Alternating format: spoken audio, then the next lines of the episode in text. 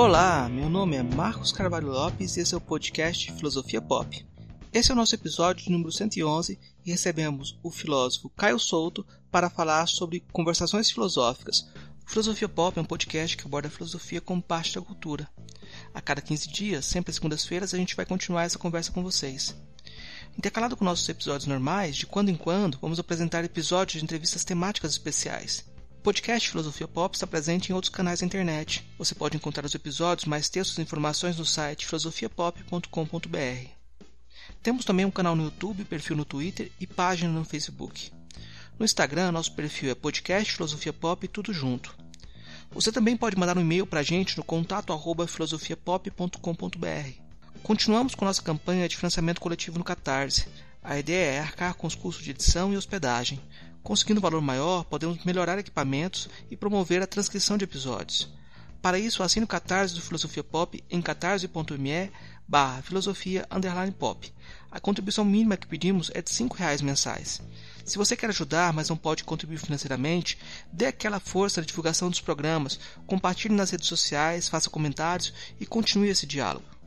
Vamos então para a nossa conversa sobre conversações filosóficas com Caio Souto.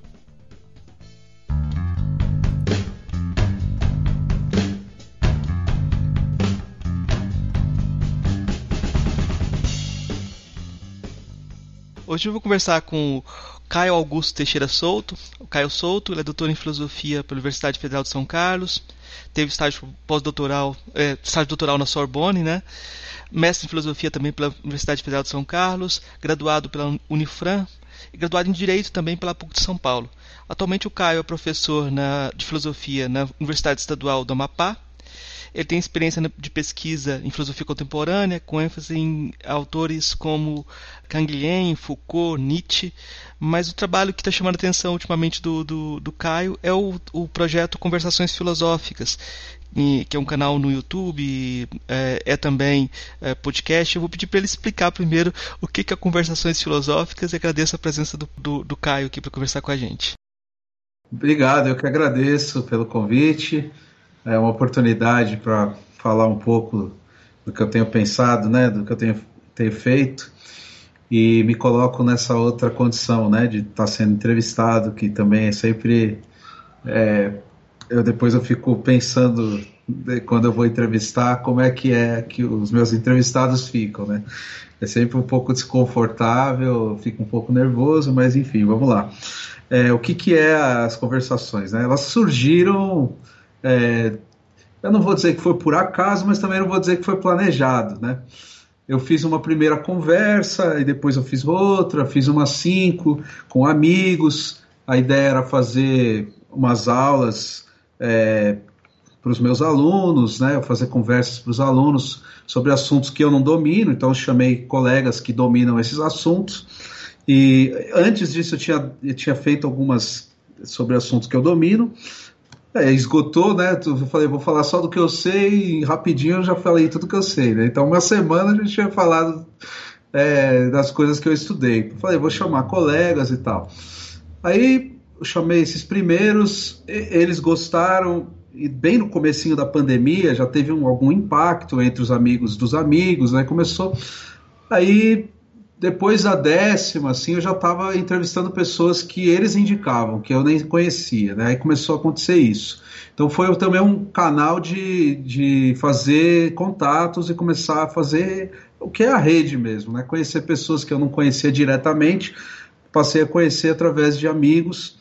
E aí começou, começou a crescer, esses começaram a indicar outros e tal. Aí era para ser uma por semana, depois três por semana, depois uma por dia. Teve dia que eu fiz cinco entrevistas, porque estava bem naquele começo, né? Todo mundo, porque foi um choque aqui no, no Brasil, né? Quando começou, até março, ninguém sabia direito o que, que era a doença. De repente estava na Europa, de repente estava no Brasil. Aí eu vim de Macapá para São Paulo. É, assim, eu lembro até, eu lembro bem disso. A gente tinha acabado de começar o semestre. Eu dei uma aula né? A gente estava, a pandemia era uma coisa longínqua. Uma semana depois, a gente já estava mundo falando em fechar tudo, lockdown e tal. Aí eu vim para São Paulo, ainda peguei um voo com medo desse voo, porque passava em Brasília. Falei, vou ter que descer do avião. Vim todo encapotado, aquela coisa, não sabia direito o que, que era a doença. Fiquei trancado dentro de casa. É, e aí fiz, comecei né, a fazer as conversas. Então, ela para mim foi também uma forma de lidar com a pandemia. Né? Acima de tudo, falando pessoalmente, foi uma forma de enfrentar né, esse desafio, pra, que foi um desafio para todo mundo, tenho certeza, cada um lida de um jeito. O meu foi esse. Né? Comecei a conversar com as pessoas, comecei a ocupar meu tempo com isso para não pensar né, nas todas as milhões de coisas que estavam acontecendo. Né? Claro, a gente pensa também, mas conversando a gente se sente mais vivo, né? a gente sente que não está parado. E de fato a universidade nunca parou, né? a pesquisa continuou, a gente continuei com um grupo de estudos, as aulas regulares interromperam, está voltando agora, aos poucos, cada universidade tem umas que não voltaram em outros. Enfim, cada uma se virando também para ver o que faz, né? Com esses dispositivos digitais. Mas a gente não parou. Então teve grupo de estudos, teve evento que a gente fez, e junto com isso eu fui fazendo as conversações. Então, desde março até agora, né, claro, teve um momento que eu me dei conta de que aquilo ia virar um projeto mesmo, né?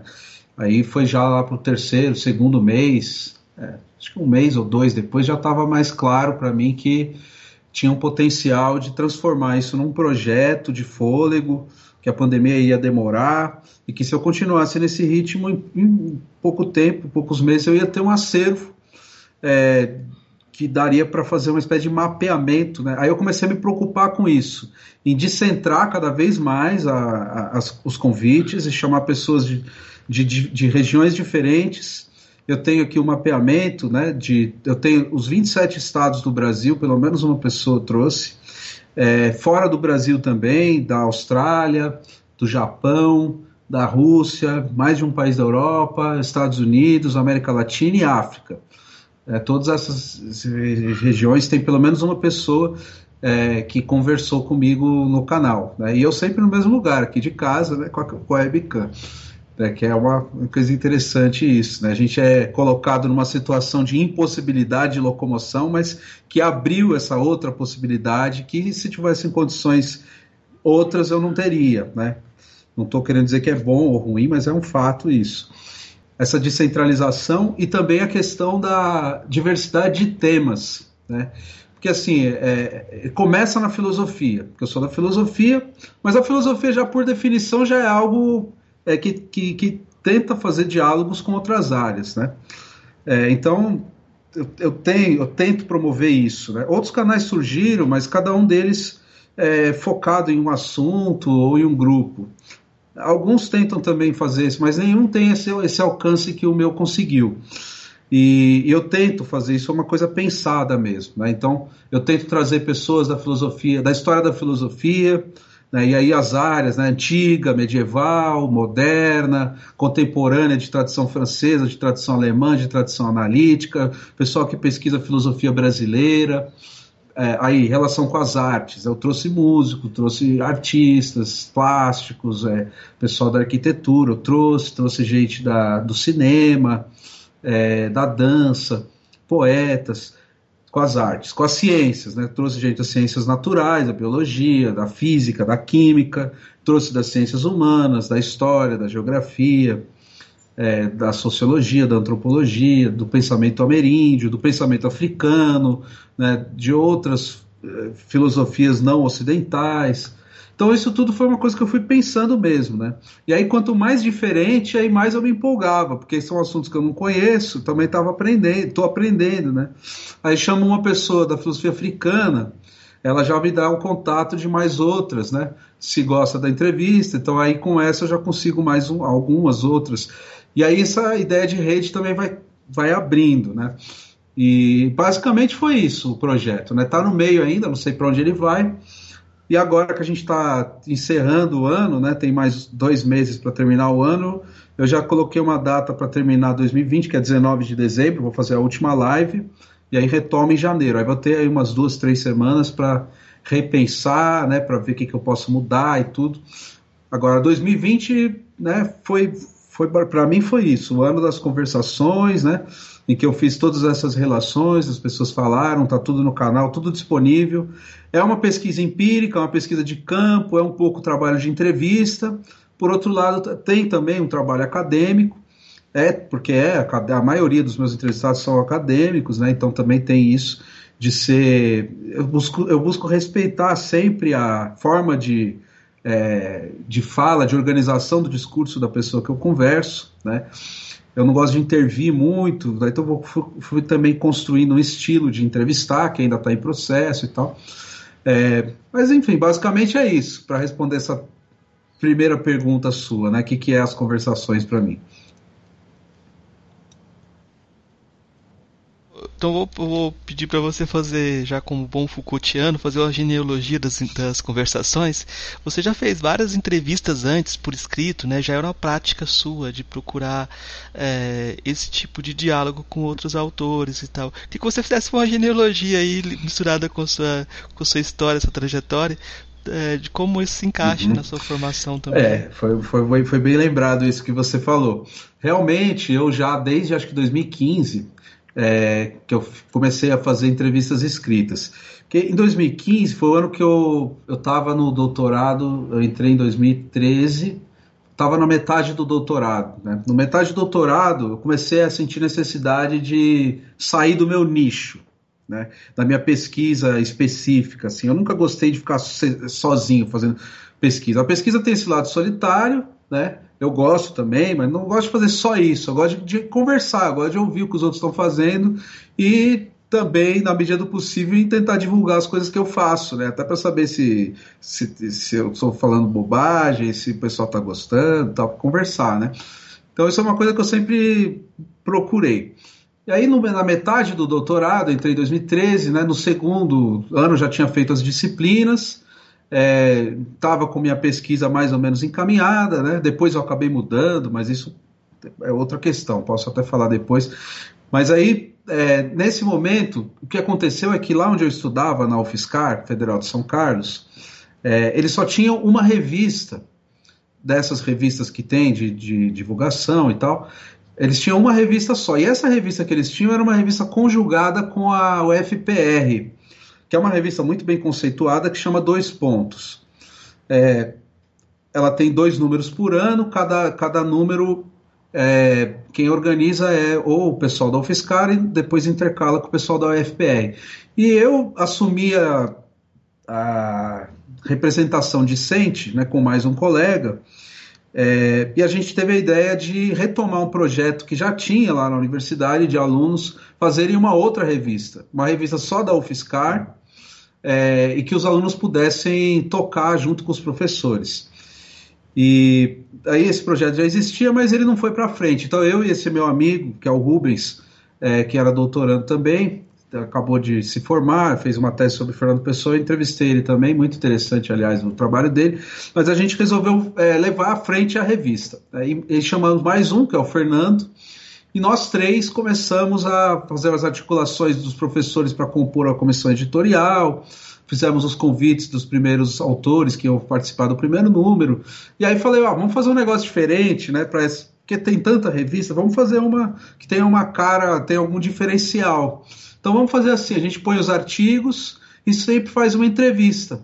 Coloca uma entrevista na revista, né? coloca os artigos, uma entrevista, se der para é, chamar alguém para escrever um poema também, coloca um poema ou uma tradução, para não ficar só aquela coisa dos artigos. Né? E deu certo. A primeira a gente entrevistou a Jane Marie Gaeban, que é professora da PUC e da Unicamp. A segunda, o Vladimir Safati. Na terceira, o Paulo Margutti. Aí daí na quarta eu entrevistei o Francis Wolff, que é um professor emérito da École Normale lá em Paris, que deu aula no Brasil, em São Paulo. Aí eu fiz a entrevista em francês, traduzi para português e publiquei. Então essas quatro entrevistas que eu fiz, né? É, essa quarta eu fiz sozinho, as outras três com os meus colegas. Lá que eu comecei a pegar o gosto, né? Pela entrevista. Mas tudo surgiu por causa da revista e a ideia de fazer uma coisa diferente. Só que aí depois da quarta entrevista, né? Que é essa quarta eu já fiz sozinho eu percebi que eu tinha um pouco de sensibilidade, né, de como entrevistar, como fazer uma pesquisa, como perguntar. Só que eram entrevistas por escrito essas. Eu mandava as, as perguntas por e-mail, recebia elas e, e publicava. Mas a, com o Margutti, dessas quatro que eu falei, é, foi feita ao vivo. Uma vez a gente convidou ele para dar uma conferência, né? Na época em que isso era possível, né? É, as pessoas se deslocarem para eventos. E ele foi até São Carlos, né? Ele mora em Minas e deu uma conferência belíssima. O Margutti, para quem não sabe, ele é um, um professor é, já aposentado, né? É um senhor e que agora no fim da carreira ele começou a escrever uma história da filosofia do Brasil. Já está indo para o terceiro volume e na época ele tinha publicado o primeiro volume que saiu em 2013. Né? A entrevista foi feita acho que em 2015 ou 2016. Esse primeiro volume de, é, desse livro estava começando a circular e, e, ele deu essa conferência, a gente convidou e depois a gente aproveitou eu, eu, eu, falei com ele, professor, você não gostaria de é, dar uma entrevista para gente na revista? Ah, pode vir aqui no hotel. A gente foi lá, levei o celular, a gente gravou a entrevista, depois eu transcrevi e publicamos. Então foi já uma experiência de entrevista oral, né, transcrita depois para publicar na revista. Aí depois a com Francis Wolff, e aí depois teve esse lapso né, de alguns anos, uns dois anos, até agora retomar com as conversações, né? E esse ano publiquei uma entrevista por escrito também com o Michel Lovy, que, que ele tem dupla nacionalidade, ele é brasileiro e francês, está morando na França, né? Numa edição do, da N-1, essa editora é, de São Paulo, que fez um dossiê belíssimo, a Pandemia Crítica chama, né? Que, que eles publicavam todos os dias, durante quase quatro meses, algum texto de algum autor é, sobre a pandemia. E eu publiquei essa entrevista que eu fiz com o Fernando, que, que já, já tinha feito algumas antes com ele, né? A gente fez as perguntas junto, mandou para o professor, ele respondeu, essa foi por escrito desse ano de 2020. Então, é, para responder sua pergunta aí, foi, foi esse o meu minha trajetória, né? Mas teve um lapso também, não foi pensado, né? Eu tive essas entrevistas escritas por causa da revista e tal, mas aí é, eu até tinha um projeto de entrevistar mais gente e tal, mas eu interrompi esse projeto. É, fui terminar a tese, depois concurso e tal. E agora a pandemia me, me permitiu retomar, só que de uma outra forma, né? Agora para o YouTube, que eu até acho mais interessante, porque pode atrair mais gente e é imediato. Eu faço a entrevista no mesmo dia, já posso colocar no canal. Por escrito na revista, leva mais tempo, né? Às vezes meses, às vezes anos para sair a entrevista e tal. Então é mais dinâmico isso no YouTube. Tem um aspecto que a gente conversou um pouquinho antes da entrevista que eu acho muito curioso. Que se a gente fosse fazer uma genealogia também entraria, que é seu trabalho como no Uber. Uhum. E o ritmo de Sim. trabalho que você imprimiu. Queria que você comentasse um pouquinho sobre isso, porque eu acho que é interessante uhum. mesmo. É, eu já falei uma vez um post no Facebook que as conversações filosóficas começaram lá no Uber, né? Eu fiz 3 mil corridas em alguns meses. É, eu, eu, cheguei da França, tinha acabado de fazer essas coisas, né? Do, Brasil, do país que a gente vive, né? A gente que, que, que tem esse, essa vocação para pesquisa, né? Vocação científica, para usar o termo do Max Weber, né? Ciência como vocação. A gente sabe que é isso que a gente quer fazer, né? E, e a gente faz mesmo com todas as dificuldades. E, e, não foram poucas, né? Tem gente que passa mais dificuldade ainda do que eu, mas eu também passei algumas. Eu tinha voltado da França com bolsa. Antes desse estágio na França, eu tinha dado aula como professor substituto, dois anos. Então, tinha um salário. A bolsa é, supriu depois o, o, salário, né? Por mais quatro, cinco meses. É, e aí, de repente, eu voltei ao Brasil sem a bolsa, sem o trabalho e com uma tese para terminar. aí o que, que eu fui fazer? Eu fui dirigir Uber, porque eu estava desesperado, porque é, acabou meu dinheiro na França, e aí eu, eu acabei gastando mais do que eu tinha. Voltei para o Brasil precisando, quer dizer, endividado, né? E precisando de um dinheiro. E aí o que, que eu ia fazer, né? Falei, bom, vou alugar um carro, né? Porque é uma coisa que, que né, nessa coisa de, de imediato, já para amanhã, alugo o carro, em três dias já estou na rua. Em três dias eu estava na rua. Cheguei aqui, sei lá, acho que. Não lembro a data exatamente, mas foi acho que em setembro de 2017. É, em setembro de 2017 já estava dirigindo Uber, sem saber nada de Uber, não conhecia o, o, o métier, né? nunca tinha dirigido profissionalmente. Eu gostava de dirigir, mas não, nunca tinha dirigido assim. Bom, aí peguei o celular, instalei o aplicativo, é, levei acho que umas duas semanas para conseguir me adaptar, para descobrir os melhores horários. No começo eu trabalhava de tarde, levava marmita, ficava no sol, dirigindo no trânsito, né? Não, não tava, tava quase pagando para trabalhar, porque o aluguel é caro, não, você não pode ser assaltado, você não pode bater o carro. Uma vez bateram no meu carro, eu tive que pagar. Acontece também, né? Então tem milhões de coisas que podem, além das multas, né? Que você está dirigindo mais, tomei umas duas multas, aí depois você vai aprendendo, né? Passa um mês mais ou menos, você toma essas daí, aí você começa a aprender os horários, né? O melhor horário é sair de casa às 5 horas da manhã, dirigir até as, as 9, voltar para casa, é, dar uma cochilada para voltar a trabalhar umas, umas 3, e daí até de noite, né? É, essa é a minha, minha rotina. E aí começou a virar dinheiro, né? Depois do segundo, terceiro mês, aí eu comecei a ganhar dinheiro. Só que você tem que trabalhar demais, porque isso começa a te incomodar. Você está em casa sem fazer nada, né? Descansando ou dormindo, você já começa aquele. Não sei se vocês assistiram, se você assistiu o Taxi Driver do Scorsese. Tem, eu me chamava Uber Driver, né? para fazer uma brincadeira. Mas tem uma cena lá que que ele está dirigindo e, e, daí tem o, taxi, o é taxímetro que chama, né? O negócio que vai, conforme o tempo vai passando, vai aumentando o dinheiro, né? E aí ele ficava olhando aquele negócio aumentar. Então, é mais ou menos essa vida do, do motorista de Uber, né? Precarizado no mundo neoliberal. O tempo dele, ele começa a medir conforme o número de corridas e o dinheirinho que ele vai vendo aumentar, né? Então você vê uma hora passar, você tem que ter ganho 15 reais. Se você não ganhou 15 reais em uma hora, você já está perdendo dinheiro, né? Então você começa, isso começa a é, mexer com a cabeça, né? E aí você perguntou a relação disso com as conversações. Bom, primeiro porque o motorista de Uber está lidando com passageiros, né? Então cada um que entra é uma conversa, né? Ou às vezes não conversa, mas pelo menos um bom dia você tem que dar. E o Uber, ele tem, no final da conversa, da, da corrida, o, o, passageiro avalia, né?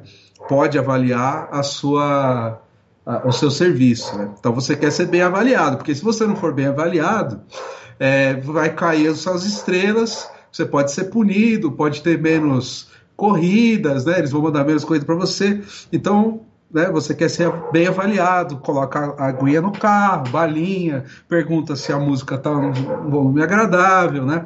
É, essas coisas. E, e aí começa a puxar uma conversa, né? Até para passar o tempo, porque depois de duas, três horas dirigindo, alguma coisa você tem que conversar. E aí, né, aquela coisa, um bom dia, uma conversinha, aí entrega a pessoa no destino. Depois vem a outra, bom dia, conversinha, entrega a pessoa no destino. Eu ouvi as coisas mais absurdas, né? Que a burguesia paulistana pode dizer, assim, posso até falar uma ou outra, mas teve coisas assim, por exemplo, de uma senhora que eu peguei em um bairro chique aqui em São Paulo, é, que pegou o celular e começou a falar assim: ah, mas elas são desse jeito mesmo, quando elas arrumam. Quando elas arrumam um homem, elas não ficam mais em casa. Ela estava falando da empregada dela, né? Que ela tinha era praticamente uma escrava dela, que ela remunerava, mas que ficava na casa dela cuidando dos filhos, cuidando da família, esse tipo de coisa. Né? A gente começa a perceber as intenções de voto, né? começa a perceber também uma espécie de mapeamento de como é que funciona a mentalidade né, da cidade. Os horários, né, começa a perceber os horários, que tipo de pessoas tem em cada lugar, em cada região, é, começa a ficar com medo de algumas regiões, que é muito ruim isso. E isso aconteceu também, né? Você começa a selecionar os, os, locais que você vai dirigir, os locais que você não quer dirigir, os horários e tudo mais. E é, eu acho que eu, percebi ali que eu, eu sabia conversar, porque também tem, não é todo mundo que sabe conversar, né? E depois que passou essa fase, né? eu juntei um dinheiro, deixei o Uber sete meses depois e aí voltei para o doutorado. Aí consegui escrever, terminei, passei no concurso e fui dar aula. Aliás, até uma coisa engraçada, quando eu passei lá em Macapá, é, a passagem é cara, São Paulo-Macapá, né? E eles me convocaram para assinar o contrato três dias depois do, do dia que saiu o resultado. A passagem daqui para lá, nesse, nesse dia, eu paguei R$ 1.700 em 10 vezes no cartão. E eu não tinha esse dinheiro. Quando eu cheguei lá em Macapá, a primeira coisa que eu fiz, adivinha o que, que foi? aluguei um carro, dirigi Uber em Macapá durante uma semana para levantar um dinheiro para pelo menos passar esse tempo lá. Foi ótimo, porque eu conheci Macapá, eu conheci o jeito que as pessoas se é, circulam, vi o jeito como é que é diferente, onde é que joga o futebol, como é que é, vai, vai para o motel. É diferente isso aí. A abordagem de um, de um Uber para levar para o motel em São Paulo é de um jeito. Né? Em, em, Macapá é totalmente diferente, é uma coisa natural, normal. Aqui o pessoal fica meio receoso e tal. Aí comecei a perceber como é que eram os locais, os bairros. Em uma semana que eu fiz Uber lá, 12, 13 horas, 13 horas por dia, Juntei o dinheirinho, devolvi o carro, ainda bem que não bateram no meu carro e tal, e nem me assaltaram, né? Aí deu tudo certo. E foi assim que começou a minha, minha vida como professor universitário em, em Macapá. Aí passaram alguns meses, né? O salário começou a entrar, começou a regularizar a vida financeira, estabilizar. E foi isso. Dois anos depois, agora veio a pandemia, aí mudou tudo de novo. Comecei as conversações filosóficas. É, eu acho que tem uma coisa interessante que é, eu estou pensando nessa, nessa, nessa perspectiva do, do interior, é, do sudestino, né? Porque são temporalidades totalmente diferentes, uhum. assim. Você tem temporalidades. Você pode agora, como vivendo em Macapá, você pode entrar e sair na temporalidade de São Paulo. Mas quem está só em São Paulo não pode fazer isso. Não, não tem essa percepção da, das várias temporalidades também. E hum, me chama a atenção que o projeto tenha surgido com a sua essa dupla experiência, com você tendo saído, porque podia ser comum que alguém que estivesse no centro, um grande centro, partisse daí esse projeto, mas parece que como que você vê tem relação a essa experiência fora dos grandes centros, porque é, eu trabalho é, é, no interior da Bahia e eu percebo que a distância é muito grande é pequena para Salvador, mas tem uma distância que é muito grande, que é uma distância epistemológica, né? E como que você é, percebe essa, essa relação? Sim, essa é uma pergunta difícil de responder. Eu não sei se eu vou conseguir, que talvez eu ainda não, não tenha ficado tempo suficiente lá para poder responder melhor. É, mas assim, eu morei em alguns lugares. Né? Eu morei em São Paulo durante a, toda a minha infância e adolescência, até os 22 anos. Aí depois eu morei em Londrina, no interior do Paraná, já é uma cidade menor. É, depois eu morei em São Carlos, onde eu fiz o mestrado e o doutorado, que é menor que Londrina, metade de Londrina, mas é uma cidade universitária, então tem uma dinâmica própria né, de cidade universitária. Londrina já é uma cidade que tem uma certa autonomia, é, como cidade e tal, não, não depende do, do circuito universitário. E depois eu morei em Paris também, né, quando eu fiz o sanduíche. E aí voltei para São Paulo, fiquei um tempo aqui, que foi essa época do Uber, e depois aí fui, fui para Macapá. E agora, desde março, eu, não gosto nem de dizer que eu moro em São Paulo de novo. Eu moro na, no meu quarto, na minha sala, na, na casa, né? Porque eu não saio de casa. É, então são várias experiências, né? De, espaci de espacialidades distintas. É, mas eu acho que tem uma coisa também que, que são as mídias digitais. Quando eu comecei a estudar, porque é uma coisa que mudou muito rapidamente, né, para quem é da academia. Quando eu comecei a estudar filosofia, é, eu precisava ir na biblioteca para ter os livros, ou comprar os livros, fazer o xerox, né. Hoje em dia, de, de 15 anos para cá, é, se eu quero fazer uma pesquisa, eu abro aqui o, o Google, né, e eu encontro os livros, os textos, os artigos, numa velocidade instantânea. Eu compro o e-book, está na minha mão, compro agora e tá, já está aqui na minha mão para ler. Né? Então, nesse sentido, é, tanto faz se eu estiver em Macapá ou em Paris. Então, quando eu fui para Paris, né, o que, que, eu, que, que eu decidi que eu ia fazer lá? Eu tinha pouco tempo, né, porque a minha bolsa sanduíche era para ser de um ano. É, eu já tinha feito o pedido, já estava tudo certo em 2015. Veio o governo Temer, congelou tudo, e aí eu só pude ir em 2017. 2016 não teve bolsa. A gente achou até que não ia mais. Né? Aí eles, eles juntaram 16 e 17 e soltaram tudo junto. E aí lá na universidade a gente teve que dividir as bolsas de 12 meses em três de, de 4 meses. Né? E, então eu fiquei cinco meses fora, mas um mês foi com o meu dinheiro. Então é, o, a bolsa era para quatro meses e aí eu falei, bom, o que, que eu vou fazer aqui em Paris em quatro meses? Né? Eu vou ficar pegando os livros que eu posso encontrar ou comprar. Ou... aqui, aqui no, lá no Brasil. Então fui fazer pesquisa de arquivo, né? Eu estudo um autor, no, estudei um autor no doutorado, que é o Canguilhem, que, que é ainda pouco estudado no Brasil. Tem, tem alguns estudos, mas não tanto quanto outros, como o Deleuze, o Foucault, né? Que são da mesma geração, ou do mesmo século que ele, né? E, ou Merleau-Ponty, Sartre. Então falei, bom, vou fazer um estudo de arquivo, né, que é uma coisa que eu só posso fazer aqui em Paris, eu não posso fazer isso em nenhum outro lugar. E os outros textos eu fui tirando cópia, alguns eu comprei, e outros tinha aqui, eu deixei para ler quando eu voltei, né. Então fiquei fazendo isso, isso é uma coisa que só, possa, só pode ser feita lá em Paris. Agora, tem, tem coisas que em Macapá eu também posso fazer. Então, nesse sentido da pesquisa acadêmica, é, isso foi, teve uma modificação brutal, que permite né, que você dê um curso em Macapá hoje com textos que, que você não precisa ter a biblioteca. Claro que é melhor que tenha, mas não é necessário que tenha a biblioteca. Né? Agora, a maneira como isso é atualizado em cada local é completamente diferente. Então, ler Descartes em Macapá é totalmente diferente do que ler na França ou, ou no Brasil, em, ou em São Paulo ou no, ou em Londrina, né? E aí tem questões que são realmente de cada lugar, de cada cidade, né? E de cada uma dessas cidades que eu morei. Como eu, sou da filosofia, né, eu acho que eu posso falar melhor de como que eu vejo a filosofia em cada um, em cada um desses lugares, né? Bom, Paris, não preciso falar, né? Paris tem a tradição milenar, secular pelo menos. O Tomás de Aquino deu aula lá na Sorbonne, né? Então de, tem séculos, né? Desde a Idade Média. São Paulo, é, desde os anos 30 com a USP, é, desponta aí como a vanguarda da, da filosofia de produção científica no Brasil. Né?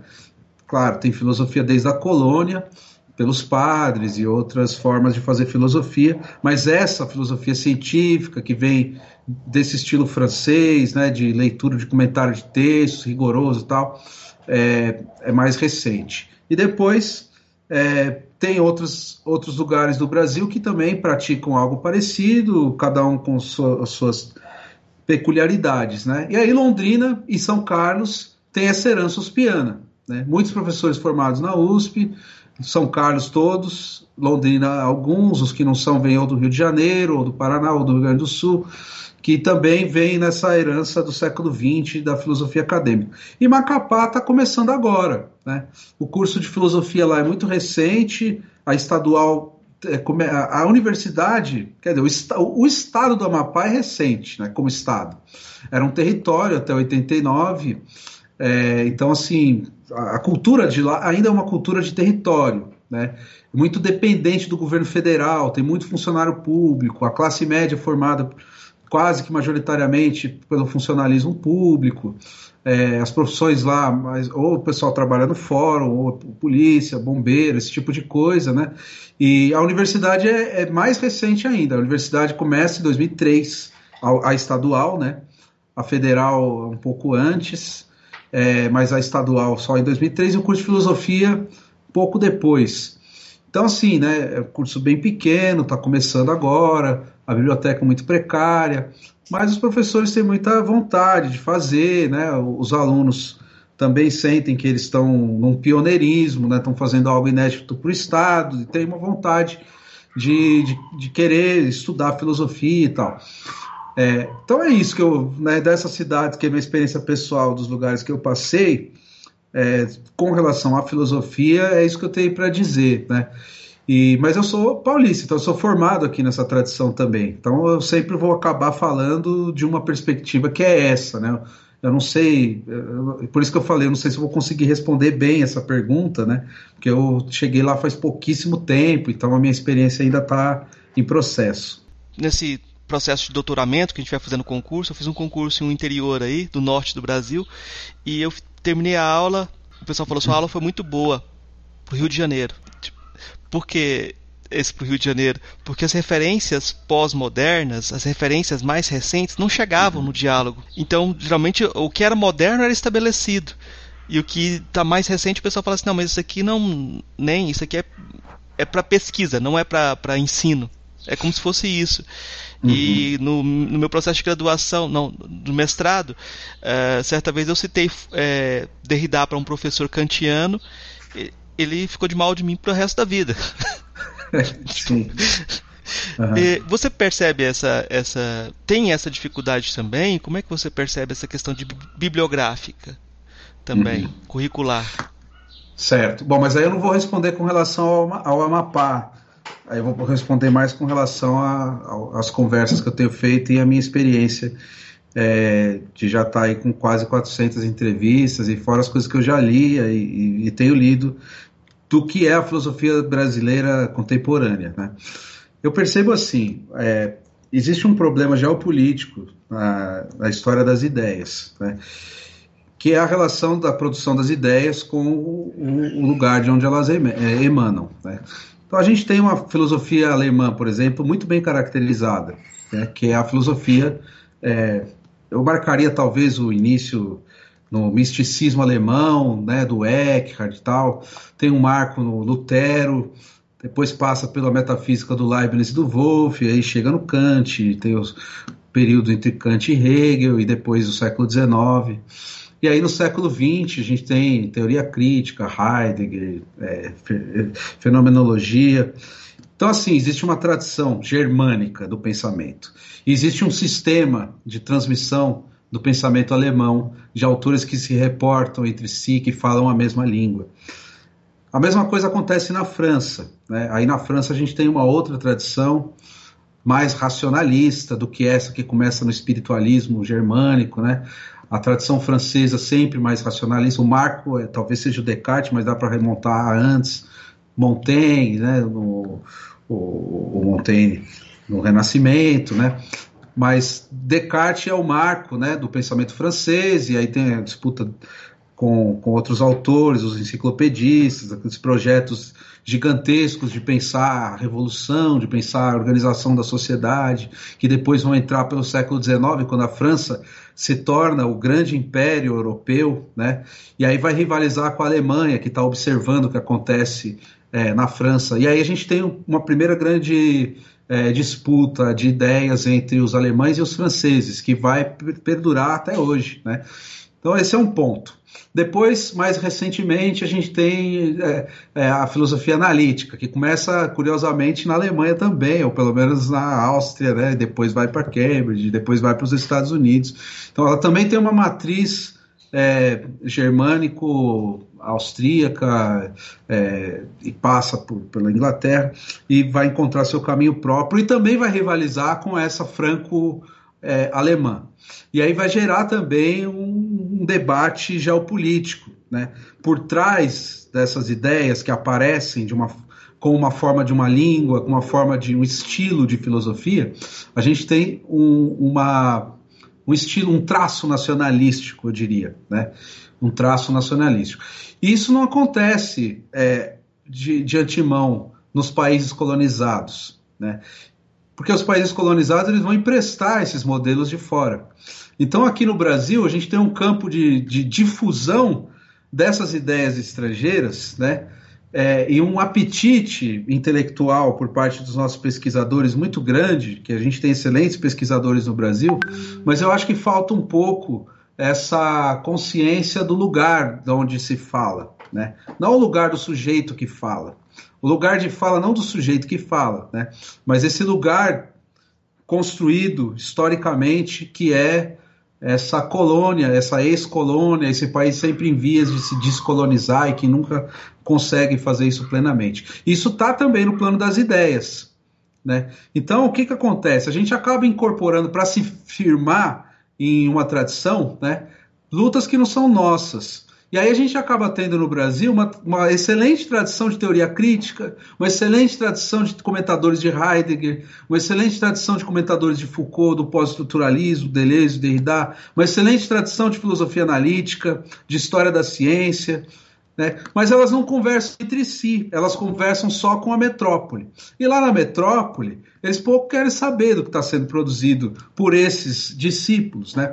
que eles acham muito interessante que eles tenham discípulos no, num país como o Brasil, quando você vai lá falar, eles acham muito legal, eles vão até organizar um colóquio, aí vai ter lá um sul-africano, né, um australiano, um brasileiro, para mostrar que eles são cosmopolitas. Mas o autor é deles, né? O autor vai ser o Kant, o autor vai ser o Russell, o autor vai ser o Bachelard, da tradição é, francesa, alemã ou inglesa, né? E aí eu acho que a gente está em vias já, no Brasil pelo menos, de, de se dar conta, alguns autores tentaram pensar isso, né, do, do que é fazer filosofia no Brasil. Né? E aí tem uma disputa entre filosofia do Brasil, se é uma, se esse traço nacionalístico pode aparecer para a nossa filosofia ou não. Tem autores que defendem que sim, o Margutti é um deles. É, na esteira tem uma tradição disso também, né? Só que é uma tradição sempre interrompida, que começa talvez no Silvio Romero, que é o primeiro a falar. Até entrevistei um rapaz que estuda isso, o Júlio Miranda. Tem uma tese, é, defendeu na USP, sobre a tradição do, da filosofia brasileira no século XIX. E aí ele pega o Silvio Romero, que tem o livro Filosofia do Brasil, e ele já aponta esse problema. Qual é o problema? Não existe sistema, não existe tradição de, é, em que um autor re, reporte ao anterior e trate as mesmas questões, ainda que para criticar o que veio antes e reformular e recolocar o problema. Que é assim que aconteceu na Alemanha, é assim que aconteceu na França é assim que aconteceu na Inglaterra e nos Estados Unidos. Inclusive, né, é, o, o, Descartes é um autor lido pelos alemães, o Rousseau também, é, os, os ingleses, o Bacon tem influência é, tanto no Renascimento italiano quanto no, no, no, Renascimento tardio, né? O Bacon, quanto sobre os autores é, franceses, alemães e ingleses, sobretudo, né, no Newton e até hoje, né? Então, assim, eles, esses autores europeus, eles se reconhecem entre si enquanto filósofos, ainda que de tradições opostas ou distintas, né? Eles se traduzem, eles se criticam, eles remontam a si e tal. E tem também uma matriz comum que eles reconhecem lá na Grécia, é, passando pela Idade Média também. Isso não acontece no Brasil, né?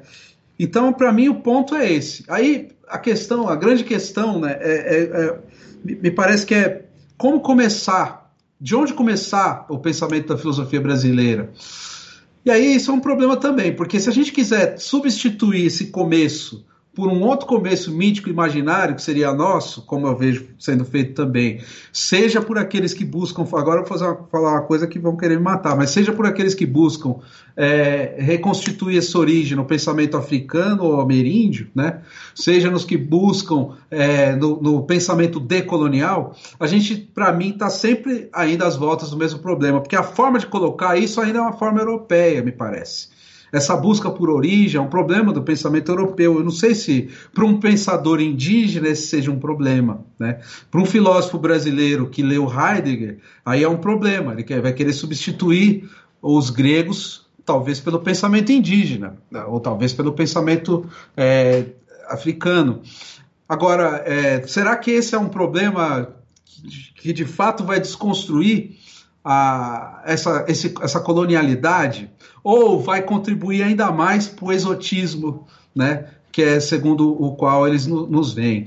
Então, esse para mim é um problema filosófico fundamental da nossa geração aqui no Brasil e talvez, é, e, e, talvez da filosofia de um modo geral até.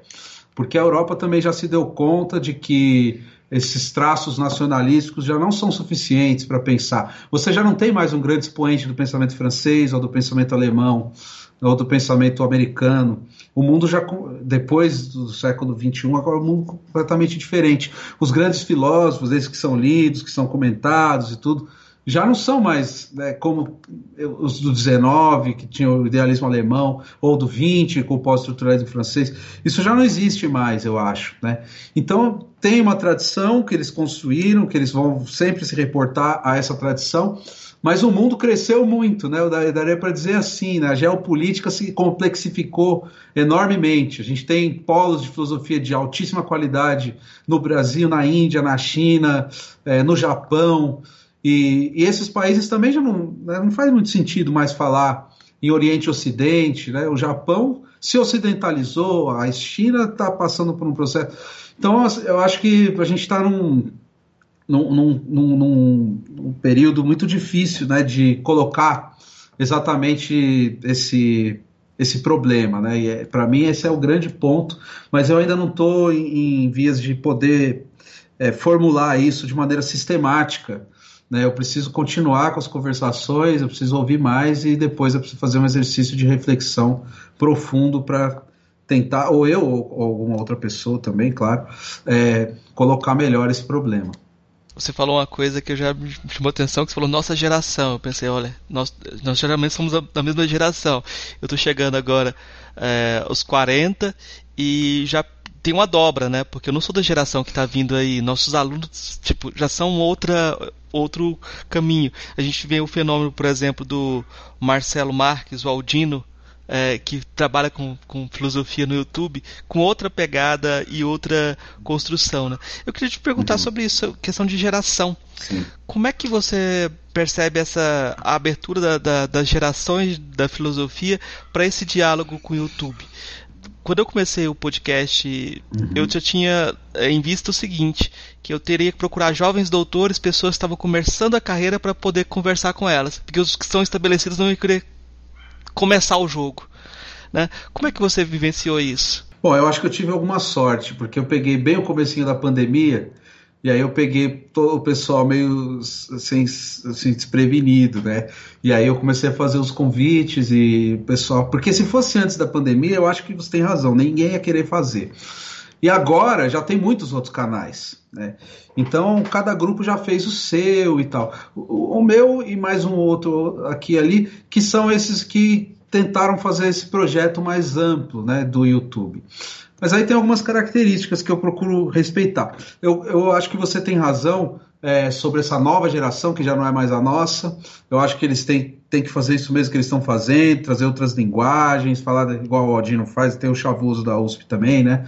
Que é o das ciências sociais. Eu gosto muito dos dois, eu acho que eles são muito legais do jeito que eles fazem, mas a minha proposta é totalmente diferente. Minha proposta é, é, é trazer para o YouTube uma um, modo de fazer filosofia que talvez já não vá mais existir daqui a pouco, né? E isso vai ficar registrado também. Né? Essa nova geração vai, vai, vai existir, ela já existe. Aquela que vinha, que veio antes do YouTube também, é, que, que, escrevia, tem, às vezes tem um, uma transmissão por televisão, uma entrevista em, em algum programa ou uma transmissão radiofônica que a gente tem contato, né? Essa anterior à era do YouTube, e tem essa, que então para mim só é um marco, né, isso que está acontecendo, de uma coisa que já não vai mais existir daqui a pouco, né? Então, assim, eu percebo que, que isso que eu estou fazendo, e alguns outros canais também estão fazendo, é, é algo que, que, é como tentar pegar ali a, o último... É, a última expressão de, um, de uma forma de fazer filosofia que está se transformando né? E registrar isso. Porque são professores que muitos deles fizeram a primeira live no meu canal, que nunca tinham feito isso, nunca tinham aparecido no YouTube, nunca tinham se imaginado fazendo esse tipo de coisa e aceitaram dar a entrevista, né? E, e vai ficar, a entrevista vai ficar lá. E aí eu sempre tento, com, na conversa que eu tenho, né, falar uma linguagem que é a linguagem, né, que, que é exigida pelas coisas que vão ser é, comentadas ali. Então, se é para falar da pesquisa do doutorado da pessoa, eu quero que ela fale como se ela estivesse falando é, um professor que perguntou numa banca ou logo depois da banca. Pode ser no, do bar também, mas logo depois da banca. Aquele, aquela conversa, a pessoa falando do, dos conceitos que ela pesquisou, né, da forma que ela se sente à vontade para falar. É, eu não gosto de intervir, que nem eu falei, eu também não gosto de forçar né, uma linguagem mais simplificada e tal. Eu gosto de fala do jeito que você, né? Tenta explicar esse conceito aí que você desenvolveu, que você leu, que você estudou. Pode falar, as pessoas vão entender se elas, é, se elas não quiserem assistir, elas não vão assistir, vão procurar outro vídeo, tudo bem. Eu também nunca procurei né, uma grande audiência ou fazer coisas para é, cortes. Eu também não gosto de cortar o vídeo. Eu não gosto de daqueles cortes acelerado, a pessoa vai falando, pá, pá, pá, pá, coloca uma intervenção, parece que vai. Não, eu sei que tem vídeos que são assim também, não tenho nada contra, mas não é a minha proposta. Minha proposta era outra, né? E acho que esse acervo está realmente sendo constituído, né? De uma espécie de apreensão desse período, né? Que tem a ver com a pandemia também, que marca o nosso, a nossa experiência, né? Eu acho que a pandemia é um, é um, é um acontecimento, no sentido forte do termo, para a nossa é, contemporaneidade. Você usou essas palavras uh, experiência, acontecimento. Eu já vi um, um professor dando a aula inaugural é, num curso de filosofia, que eu não vou dizer qual é, e ele falava assim que a experiência, o acontecimento é na minha sala de aula. É ali que acontece. E eu achei isso uma presunção tão grande. a pessoa achar que vai acontecer alguma coisa, vai, ter um, vai gerar um experimento. E toda vez que a gente vai fazer algo com filosofia, parece que tem essa presunção mesmo, né? Como fazer uma conversação ser filosófica? É uma boa pergunta essa. Essa daí eu não sei responder não. Como é que é, por que, que é uma conversação filosófica? Poderia ser só conversações. Né? É difícil responder essa pergunta. Eu eu, eu, eu respondo de uma maneira cômoda, que eu não sei se é a melhor, mas eu diria que é porque a filosofia ela não está nos objetos, mas nas relações. Então, a, a, conversação é uma relação, né? Então, ela é filosófica por isso, porque ela põe em relação coisas que a priori não têm relação, ou que pelo menos não se percebe a relação, né? O que, o que um cineasta tem a ver com um químico, por exemplo? Mas aí você entrevista um químico, você pode fazer a mesma pergunta para ele e para o cineasta. Como é que ele lida com a matéria, né? O, o cineasta tem uma matéria que ele vai trabalhar, né? é, que ele vai construir com o aparato técnico que o cinema propicia, câmera, luz, movimentos atores, o roteiro ou, ou ausência de roteiro, isso é um material né, que ele vai trabalhar. O químico, o químico também tem algo parecido, ele também constrói o seu cenário, que é o laboratório, ele também constrói os seus personagens, que são as substâncias, que ele nomeia, que a química nomeou, o Mendeleev nomeou, é uma espécie, daria para fazer essa relação. E se a gente trouxer disso pro, da arte para a ciência, né, para a história, né, eu trabalho com um autor que, que praticava a história das ciências, né, então um conceito científico, por exemplo, o conceito de célula, teoria celular, conceito de eh, reflexo, na teoria é, do sistema nervoso, ele faz história da, da fisiologia, né? Então, é, como é que os atores vão entrar em cena para a construção desses conceitos? Há, jogos políticos, há, questões culturais, há questões geopolíticas, há questões é, de guerras, inclusive. Como eu falei na filosofia França e Alemanha, né? Isso acontece na história da fisiologia também. Né? Tem um fisiologista muito famoso, hoje famoso, né, que é o Prochaska, que é um tcheco que ficou durante muito tempo relegado é, à sombra de um outro que era um alemão, o Johannes Miller, que era o fisiologista oficial de Berlim, mas que emprestou muitas coisas desse tcheco e que, por ser tcheco, de um país periférico, né, um país colonizado pelo Império Austro-Húngaro, ficou à margem do autor oficial de Berlim. Então, acontece na ciência, acontece nas artes, né, acontece é, na filosofia também. Então acho que a conversa tem a ver com isso, né? Como eu concebo. É filosófica porque ela coloca em relação é, essas. Aliás, isso, isso é uma questão para mim também. É, nada de antemão é, é desprovido de, de, possibilidade de ser tratado pela filosofia. Então, tudo pode ser abordado filosoficamente, e, e abordar algo filosoficamente é colocar aquilo em relação com áreas cuja relação não é pressentida de antemão. Tem um aspecto também de deflacionar a filosofia dessas alturas e trazê-la para o cotidiano. Nesse sentido, eu acho muito interessante os sotaques. Eu acho muito interessante que você tenha diversos sotaques, porque dentro da academia, muitas vezes a pessoa pega no pé da outra só porque ela pronunciou o nome errado de um autor estrangeiro. Né? eu vou contar uma anedota aqui. Eu dei uma palestra inteirinha sobre Proust. Eu dei uma palestra inteirinha sobre Proust e alguém levantou o dedo e falou: Por acaso o Proust era da Alsácia Lorena? Por isso que você pronuncia o nome dele assim? Eu falei: Não, não. Eu que sou de Goiás. Lá a gente fala assim se entende. Você não entendeu, não? Então, é, tipo, essa situação de, de você ter sotaques e trazer gente de vários, vários espaços isso eu acho muito relevante, porque a gente não está acostumado a ouvir os sotaques diferentes e a ouvir as vozes diferentes é, é, filosofando, né? É, é. eu queria que você comentasse um pouco sobre isso, é, que você fala, que fez parte do seu projeto mesmo trazer essa diversidade. Que você comentasse um pouco agora sobre a sua experiência em relação a isso, porque eu estou pensando em dois modelos de diálogo aqui. Um modelo do Thomas Mann, né? Que no Thomas Mann, no A Montanha Mágica, as pessoas vão conversando e vão se modificando à medida que conversam. É, no modelo do, do, do Proust, as pessoas vão se escondendo na medida que conversam e depois que passa o tempo, elas vão pensar naquilo que elas conversaram e vão se modificar a partir disso daí, né? Como é que você como essas conversas têm te modificado? Como é que você tem. É, você tem respondido isso aqui desde o começo da nossa entrevista. É, essa é uma pergunta excelente, eu adoro essa. Porque eu também ainda não sei responder, mas eu estou tentando formular. E daí você acabou, vai acabar me fazendo é, confessar aqui um, uma, uma espécie de. É, vou chamar até de devoção que eu tenho por um, por um grande entrevistador, mais do que entrevistador, um grande artista, que, que por acaso é, viveu no mesmo século que nós, no século XX, né, que, que é o Eduardo Coutinho. Eu acho que o Eduardo Coutinho ele criou uma forma de, de, de, de produção de, de arte, estética, é, que tem a ver com a performatividade, tem a ver com a construção do personagem, tem a ver também com isso que eu tento fazer, né, não, não querendo me comparar, mas é uma inspiração constante. Né? É uma inspiração tanta tamanha que eu acabo me vendo, enquanto entrevistador, como mais um personagem é, de um cenário constituído, ainda que pelas webcams, tem uma precariedade nisso também, que eu acho interessante, né?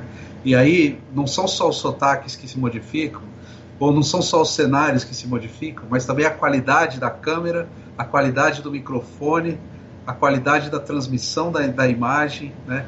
Tudo isso, cada conversa que eu faço é, é um pouco diferente, assim como quando o Coutinho entrava nos apartamentos de um mesmo edifício, né? O mundo de cada um que, daqueles que ele adentrava configurava aquele espaço, aquele cubículo, de uma maneira completamente distinta, né?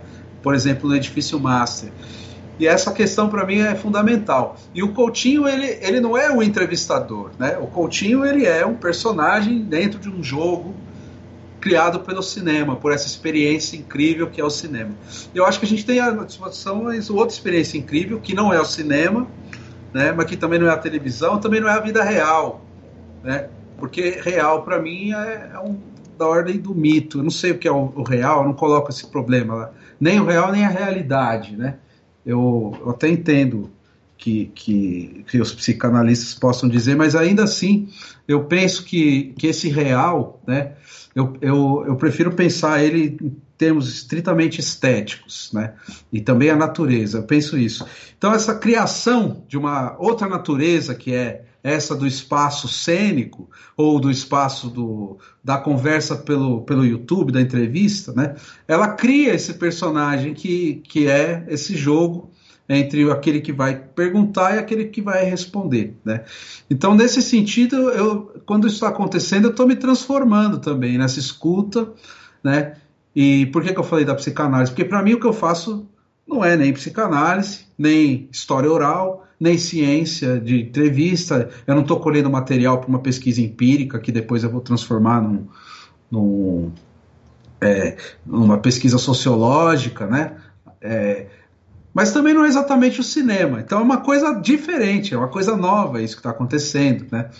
E, e tem uma afecção sobre a minha vida e também sobre a vida das pessoas que são que participam desse jogo e das pessoas que participam tanto é, por, por é, entrarem, né, participarem ativamente como personagens, quanto todas as que estão acompanhando as conversações, né? porque isso, de certo modo, está criando também uma ideia de uma comunidade filosófica de pesquisa, né? de pesquisadores acadêmicos brasileiros, né? que estão se vendo, que estão se ouvindo, que estão descobrindo que tem coisas em comum, coisas divergentes e tal. E que poderiam ter feito isso antes de mim, né? Isso também tem acontecido. Pessoas estão eh, se perguntando, mas por que, que esse pessoal estuda a mesma coisa que eu e eu não conhecia? Né? Então tem uma questão aí também. E como você falou do que eu fazia antes já, eu sempre pesquisei muito antes de fazer minhas conversas e tal, né? E é uma coisa que eu admiro. Às vezes eu entrevisto pessoas que eu percebo que também fazem isso. Mas não é todo mundo que faz isso. Tem muita gente que fica. É, também não é exatamente uma, um defeito, né? Mas tem essa característica também. Pessoas que ficam mais reclusas. É, e, e aí eu acho que por eu trazer para o YouTube, né? Isso também afeta, tem um, uma produz uma modificação, né, não sei de, de qual dimensão na vida dessas pessoas, né? Agora você falou de Thomas Mann e, e, Proust ou Proust, né, para falar da questão da, do sotaque, eu achei interessante também.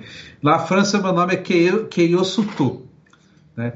Na França eu sou Keio. Aqui no Brasil podem me chamar de Caio Souto mesmo, né? Eu não sei por que, eu tenho que falar Descartes, Descartes, Kant, não sei o que. Eu acho isso engraçado. Eu, tem, tem pessoas que né, estudaram alemão do berço, mas eu fico pensando, se o, o cara ele fala alemão fluente, mas ele é francês, ele vai falar Heidegger, ele não vai falar é, do jeito. Se, se ele estiver na Alemanha. Então acho que aí tem uma questão também do respeito ao interlocutor. Né? Mais do que ao autor, ao interlocutor para quem eu estou falando, né? Então eu tenho que falar de uma forma que seja confortável a quem vai ouvir, né? Se o mais confortável é falar Descartes mesmo, todo mundo ali vai saber, é daquele jeito que todo mundo fala, então é assim que eu acho que fica melhor, né? Se, não, se, se para as pessoas é outra pronúncia, então, assim, eu, eu, não, eu não. Nesse ponto eu acabo ficando em cima do muro. Eu não acho que tem que falar nem Brasília, a Brasi, é, brasileirando tudo e nem tentando imitar sempre o estrangeiro. Né? Eu, aí eu fico mais caso a caso. Depende do lugar, depende do interlocutor, né? depende do que é confortável. É, vai do jogo também, a questão da pronúncia dos nomes é, estrangeiros. Né? Agora, do sotaque, como eu falei, né, não é só o sotaque que muda, também tu... e o sotaque também, né? É interessante porque eu não sou linguista, né, não, não sei dessas coisas, mas enfim, tem milhões de pequenas variações nos sotaques, né? Dirigindo Uber eu percebia também, o sotaque da periferia de São Paulo é diferente do sotaque da zona é, da, da Avenida Paulista, né? Diferente da Moca. A Moca fala diferente, a Moca fala de um jeito mais italianado, se eu tô na periferia, os caras falam diferente, entendeu? Aí cada. Isso em São Paulo. Se eu tô no Rio de Janeiro, também tem milhões de sotaques na cidade. Tem o Tijucano, tem o. Né, o da, da Lagoa, tem o da Zona Sul, da Zona Norte, né, numa mesma cidade. E aí o Nordeste, nove estados, cada um com seus sotaques e diferenças regionais entre si. O, o Norte, né? Belém é diferente de Manaus, que é diferente de Macapá, que é diferente do interior de Macapá. Então acho que eu gosto do termo microdialetos, né? Que é mais deleuziano, que é essa questão, essa evasão que às vezes eu me comunicando com você, a gente pode encontrar aqui certos códigos, certas coisas que só eu e você vão entender, e isso começa a derivar até num, numa gíria, numa palavra que tem um sentido só pra gente, e aí começa a criar uma forma de entonação daquela palavra, né? Você já vai entender de uma forma diferente. E aí vai variar de bairro para bairro, de rua para rua, de, de interlocução para interlocução, né? Eu acho que isso é muito rico também. E, enfim, isso vale para tudo, vale para a maneira também como se recebe um filósofo e, e assim por diante. Vou te fazer uma pergunta, eu acho que é a última para a gente fechar essa, essa parte é, geral sobre conversações, que é sobre o lugar da conversa na filosofia. Tem alguns filósofos não gostam de conversar. Falavam não, não, não vou para conversar, não estou disponível para conversar com ninguém, porque achavam que a conversação não produz nada de, de interessante. Outros falavam que a própria filosofia é conversação. E aí você fica em cima do muro? Qual que é a sua posição em relação a, a essa essa descrição da, da, da, do lugar da conversação. Uhum. É, aí eu acho que a gente é conduzido à questão da definição de linguagem, me parece. Né? Porque a, a linguagem Filosofia, para mim, é a relação entre linguagem e filosofia que tem a ver com isso. E daí, como é que a gente vai compreender essa linguagem? Se a gente for buscar uma espécie de universal de linguagem e uma espécie de ideal é, de uma filosofia bem feita, aquela que melhor permite um diálogo em bases igualitárias para que todas as vozes possam entrar num mesmo e único jogo e que esse jogo possa por si mesmo depurar o discurso mais lógico, mais racional, mais coerente e, e isso funciona como uma espécie de teleologia né, da comunicação, a gente tem um, uma forma de valoração da, da conversa diferente. Né? É, essa daí me parece que, se a gente pensar, por exemplo, no Habermas, na teoria do agir comunicativo, a gente chega por essa via. Né? Mas eu não sei se eu penso exatamente assim, nesse, nesse horizonte ideal. Né, que, porque nunca vai, nunca é, a, nunca haverá a possibilidade de abolição completa da relação da linguagem com, com a força, com a até com uma espécie de violência, ainda que não seja cruel essa violência, mas uma, um jogo de força na linguagem, né? Que, que nunca vai, vai acontecer esse espaço ideal né, da conversa em que todos possam se ouvir e de, de maneira unicamente racional chegar a um, a uma conclusão coerente, né? Então, eu prefiro definir a conversa como regime de afetos. Eu sei que é um termo bastante desgastado hoje em dia, mas eu ainda prefiro usar esse, essa, essa linguagem da afetividade. Eu acho que lingu é, conversa é afe afecção, né? É, conver eu converso para afetar e ser afetado, não para construir consenso. É isso que eu acho. E aí a maneira como cada um vai ser afetado e o que vai fazer e tudo tem relações com outras forças que são discursivas ou não, né? E aí o discurso também não é a expressão do não discursivo. O discurso ele acaba criando um regime próprio, né? Desse ponto eu sou bem Foucaultiano, vai existir uma irredutibilidade do discurso com relação ao não discursivo, mas esse, essa, essa irredutibilidade não vai abolir nunca uma relação né, entre, entre o que é discursivo e o que não é discursivo. Uma relação que está colocada num campo mais a, a amplo de forças, num jogo de forças mais abrangente. Né? E então por isso que eu acho que tudo que eu falei, por exemplo, da geopolítica, como é que uma filosofia pode emergir num, num campo e rivalizar com outro, depois pode haver empréstimos desse campo, e como é que isso tudo se atualiza numa colônia é, como o Brasil e tal. Enfim, eu diria isso, né? Conversa conversa como afeto. E aí filosofia para mim é isso também. Né? Eu defino filosofia assim também. Não acho que dá para fazer filosofia sozinho, em primeira pessoa, é, meditando, num campo solipsista, é, buscando as próprias razões de si em si mesmo. Isso para mim não, não tem nenhum sentido. Eu também não acho que, que, que, que, que o caminho seja o da intersubjetividade, porque a intersubjetividade já pressupõe também o sujeito. Né? Eu acho que o sujeito ele é uma, uma construção é, processual, nunca dada a priori, nunca dada de antemão, e que se faz também na conversa. A conversa é uma das, é, das muitas, dos muitos exercícios de constituição do sujeito. Você antecipou já uma, uma, pergunta que eu vou fazer ela mais especificamente agora, que eu vou passar agora para três perguntinhas que a gente faz para todos os convidados. Essas perguntas seriam de respostas mais curtas, mas você responde do jeito uhum. que você achar mais adequado. A primeira pergunta é essa: o que é filosofia? Bom, filosofia para mim é um, o pensamento, a, a procura, a procura da, do exterior, né, da exterioridade.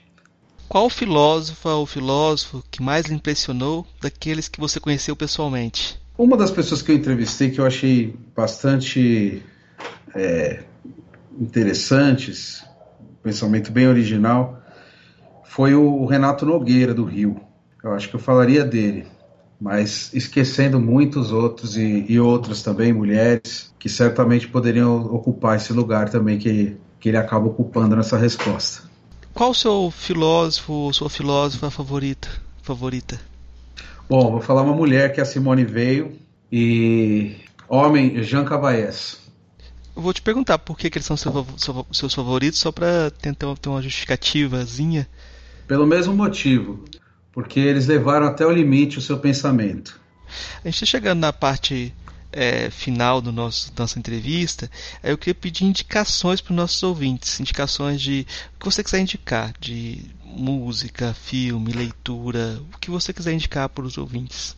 Bom, o que eu vou indicar de filme é não assistir o Netflix. é, brincadeira. É porque eu não gosto de série. É, bom, eu, eu acho que de cinema. De cinema, eu acho que tinha que ler o Deleuze. O Deleuze é um repositório de. É que vai até os anos 80 só, né? Mas pegar aquele livro, o, o Cinema 1 e o Cinema 2, e fazer uma listinha de filme por filme que o Deleuze cita, hoje em dia tá fácil. Tá tudo na internet, a maioria. É, e assistir todos aqueles, aqueles milhares de filmes que ele cita, aquilo lá é uma experiência de, de cinema. E ele cita alguns brasileiros também, incrível, né? Eu acho que essa, esse já é um exercício aí para uns dois anos assistindo filme todo dia. Leva uns dois anos para ver tudo de cinema, né? De música, eu vou sempre responder com base em algum, em algum filósofo para guiar. Eu acho que de música é, tem dois filósofos que eu considero grandes na música. O, o Adorno, que todo mundo sabe, mas o Deleuze também. Eu acho que o Deleuze tem reflexões sobre música é, formidáveis. Tem uma tese do Silvio Ferraz sobre música, chama Música e Repetição, que é sobre Deleuze, né? Que, que o Silvio Ferraz é músico, que é muito impressionante essa tese, né? Fala de ruído, fala de som, pensamento musical, né? Muito, muito interessante. E o Adorno também na filosofia da nova música, os textos que é um, um texto talvez mais introdutório, mas também comentando outros músicos, mais da metade do que ele escreveu é sobre música, né? Eu acho que sobre música esses dois filósofos são muito importantes. Mas os próprios músicos, eu gosto muito de, de, de música brasileira, de música é, Naná Vasconcelos, né? música instrumental, música percus, percus, é, percutida, percus, é, como é que fala? Não esqueci a palavra aqui. Percussiva. É, é. Percussiva, isso, música percussiva. Eu toco meu violão, né? Meu repertório para violão. Aí o, o, violão tem uma história no Brasil, né? Tem o choro, tem Vila Lobos. É, depois tem milhões de outros violonistas mais populares que tem uma tradição, né? Então vai chegar no samba, vai chegar Egberto, passa por Baden Powell, é, Paulinho Nogueira, Dilermando Reis, Rafael Rabelo, o Yamandu mais recente, no violão, que é o meu instrumento, né? Mas enfim, tem outros instrumentos também que são interessantes, né? A música. Não sei mais, de, de, de cinema, é, não sei o que mais que eu poderia dizer aqui. Livro. Aham. Uhum. literatura é se perder na biblioteca, né? entrar na biblioteca sem saber o que vai ler e pegar o que o primeiro livro que aparecer, aí daquele livro pular para o outro, procurar os clássicos, que todo mundo sabe quais são os clássicos, ler um clássico, ler um contemporâneo, ler um livro ruim para saber comparar também o que é ruim e o que é bom. Vai quebrando a cara, eu acho que tem que ler tudo. Isso é uma coisa que eu aprendi com a tradição do Bachelard, do Foucault. Leia tudo. Caiu na mão, lê. Lê tudo. É, não fica lendo só o que mandaram, não. Lê lê tudo mesmo. Tudo que aparecer na, na frente, leia blog, leia é, post de Facebook, leia livro de filosofia sério, livro de filosofia ruim. Eu acho que tem que ler de tudo. É ótimo. Eu vou colocar como indicação aqui uma que você. um autor que você citou aqui, eu até procurei para indicar o Eduardo Coutinho, né? É, eu acho que depois da, da, da, nossa conversa aqui, eu acho que uhum. um, vou indicar para o ouvinte o jogo de cena, que eu acho interessante para nossa para ilustrar um pouco Ótimo. o que a gente está falando aqui. É, mas eu acho que aí você pode viajar dentro da, da, da filmografia do, do, Eduardo Coutinho. Eu não sei agora quem, é o, quem era o diretor, mas o programa, antigo programa Ensaio da TV Cultura, é, o Fernando Faro, né?